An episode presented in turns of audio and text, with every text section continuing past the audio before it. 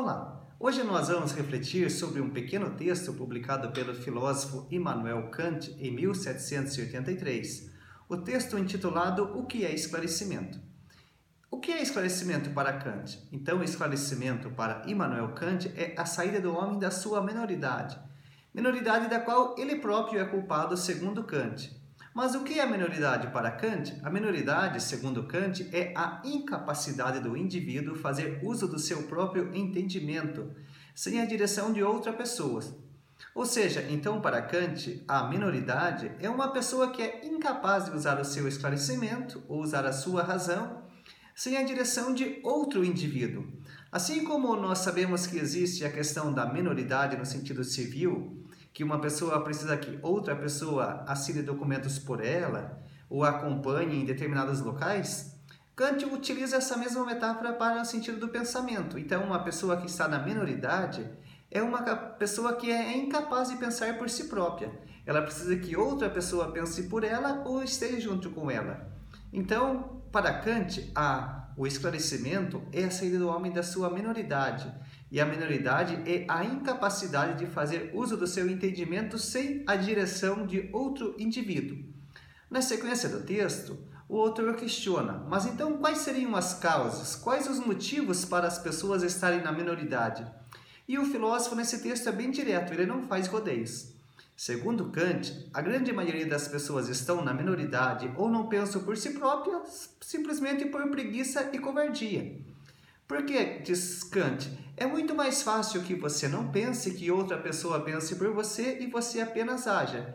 Então, diz Kant, muitas pessoas estão na minoridade por preguiça e covardia. Preguiça de pensar ou preguiça de usar o seu entendimento.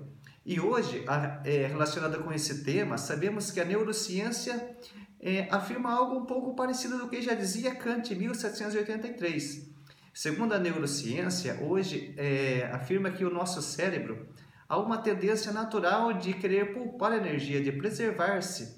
Então, aí nesse sentido que muitas pessoas não usam seu entendimento ou não usam a sua razão, porque é muito mais fácil que você deixe que outras pessoas pensem por você e você apenas haja. Uma outra questão que não está aqui nesse texto de Kant, mas também podemos relacionar, que é uma questão ah, da seguinte maneira.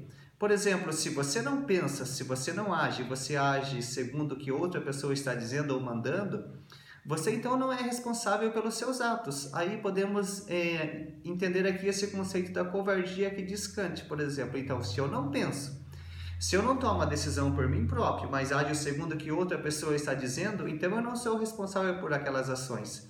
Eu apenas estou agindo segundo o que uma outra pessoa disse e determinou. Então, nesse sentido, a responsabilidade pela ação não seria minha, mas da pessoa que está pensando sobre mim. Então, continua Kant dizendo: as pessoas não pensam por, por preguiça, por covardia e porque é muito melhor, diz Kant, é cômodo ser menor. É muito cômodo ou na expressão usual que nós temos hoje de você ficar na tua zona de conforto. É muito mais cômodo você estar sentado tranquilo, você não pensando, você não decidindo e outras pessoas pensam por você.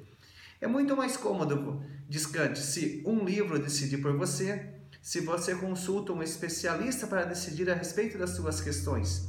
Sabemos que o projeto kantiano, de certa forma, hoje nós temos vários exemplos que poderiam é, testemunhar aquilo que Kant gostaria.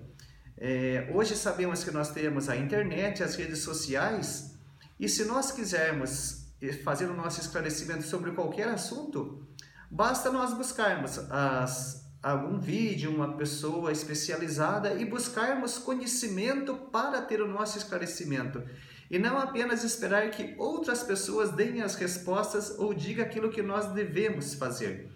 E daí Kant pergunta: mas o que é necessário para uma pessoa alcançar o esclarecimento? Kant diz: liberdade.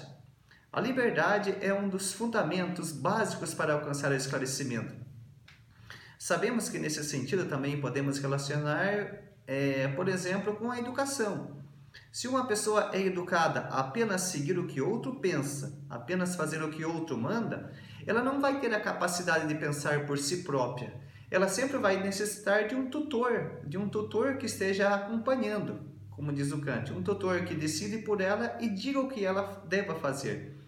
Então Kant diz: A pessoa deve fazer uso do seu entendimento, ou fazer uso da sua racionalidade, ou simplesmente pensar e não seguir apenas aquilo que alguém diz. Por exemplo, as pessoas hoje podem seguir a televisão, podem seguir o que um, uma pessoa famosa está dizendo para si, mas ela não está decidindo por si própria.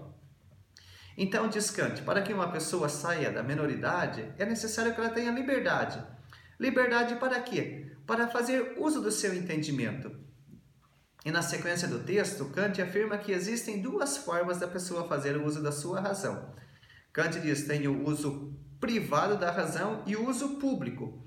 O que é o uso privado? Uso privado da razão, diz Kant, é aquele que a pessoa faz em uma função de um cargo ou uma função a ela confiada. Por exemplo, se uma pessoa está num cargo ou trabalhando num local específico, ela não poderia falar contra aquele departamento ou falar contra os valores da instituição na qual ela está inserida. Ou seja, nesse momento você tem uma razão privada, você está numa instituição, numa função, num cargo que lhe foi confiado. E quando você está num cargo, você não fala em seu nome. Por exemplo, você, se você trabalha em uma empresa, em um determinado local, se você está indo falar, você está indo falar em nome da empresa e não apenas em seu nome próprio. Então, para Kant, esse seria o uso privado da razão. Ele pode levar ao esclarecimento, segundo Kant, sim, mas entretanto de modo limitado. E Kant também diz que existe o, o, modo público de você fazer a sua razão. É aquilo que qualquer pessoa pode fazer diante do público letrado, ou di, diante de todas as pessoas. Onde você pode sim expor seus pensamentos, você pode expor suas ideias. Então é aquele que a pessoa busca informação, a pessoa busca o esclarecimento e ela tem um pensamento próprio. Então, retomando e recapitulando, o que é esclarecimento para Kant? Esclarecimento é a saída do homem da sua menoridade, ou seja, a pessoa que é incapaz de pensar por si próprio sem a direção de outro indivíduo. E quais são as causas da menoridade para Kant? As causas da menoridade são a preguiça, a covardia, o comodismo, a incapacidade de pensar por si própria. Isso é a menoridade. Segundo Kant, muitas pessoas chegaram a criar tanto amor por esse estado que acham que já faz parte da sua natureza. Certamente, talvez vocês já devem ter ouvido alguma pessoa falar: Ah, eu já sou assim, eu nasci desse modo.